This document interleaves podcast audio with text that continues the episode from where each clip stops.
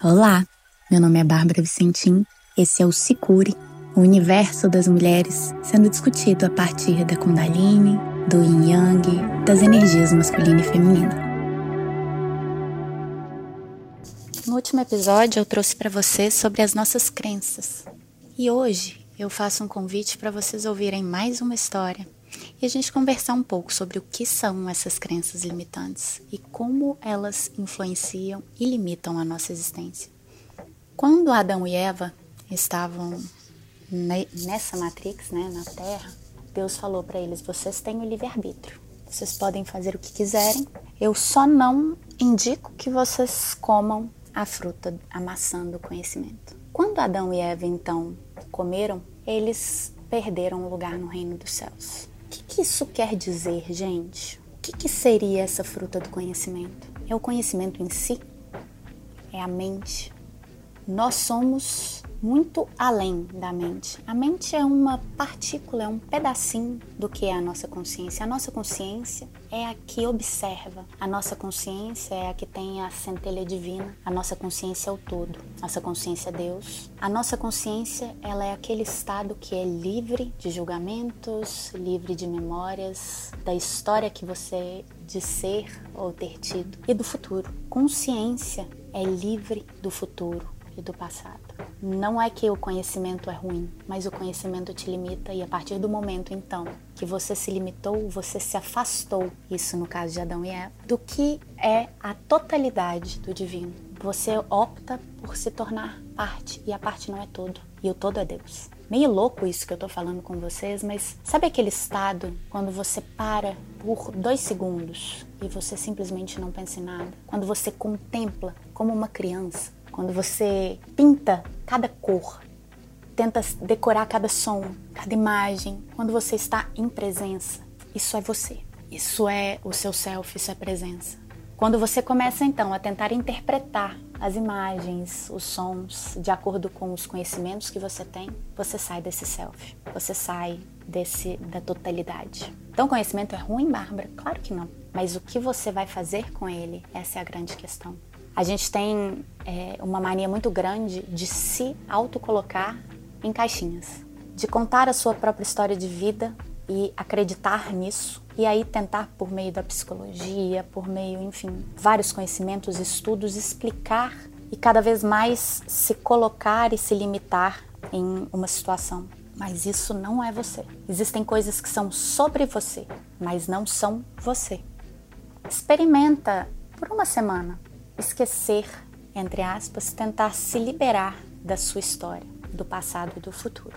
Porque ambos são utópicos. Ambos não existem porque estão na sua mente e a mente não existe. A sua mente não existe sem você, sem a consciência, sem o seu corpo. Mas o seu corpo, sua consciência existem sem a mente. A mente ela racionaliza, ela tenta explicar. Toda explicação, ela é limitada. Ela anula as outras infinitas possibilidades. E olha que como que isso é limitante. Todas as crenças são limitantes. Tudo que você acredita é limitante. A experimentação do autoquestionamento e do questionamento de tudo te leva para a observação, te leva para a contemplação e para as infinitas possibilidades. Então, quando você consegue escolher de verdade não sofrer, porque se você se coloca numa história onde você foi vítima, então você é vítima. Se você se coloca numa história onde você é guerreiro lutador, então você é guerreiro lutador.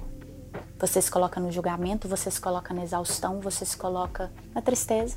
E se você pudesse escolher agora, você escolheria sofrer? Você escolheria ser vítima? E você pode escolher agora, não ser.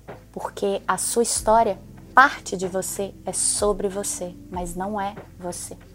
Quando a gente começa a se abrir e se liberar para poder vivenciar a cada dia o novo, igual eu terminei o último episódio falando dos manás que viam cada dia, e você expande o seu campo para as infinitas possibilidades, camadas, vertentes que você pode ser e vivenciar, porque a vida também ela é separada da morte e da mente. A vida já existia antes da mente existir. Percebe isso? Células, partículas suas já estavam há milênios e milênios e milênios nesse planeta. A gente foi absorvendo, absorvendo, absorvendo até tomar forma. O que morre é o corpo físico. Morre a mente, mas não morre a consciência. Não morre a vida. Mais uma vez, papo de louco, né? Mas é muito importante a gente entender isso, porque quando a gente fala de crenças limitantes, são todas as crenças. A gente vai limpando aos poucos, uma por uma, aquelas que são mais prejudiciais, mas todas limitam.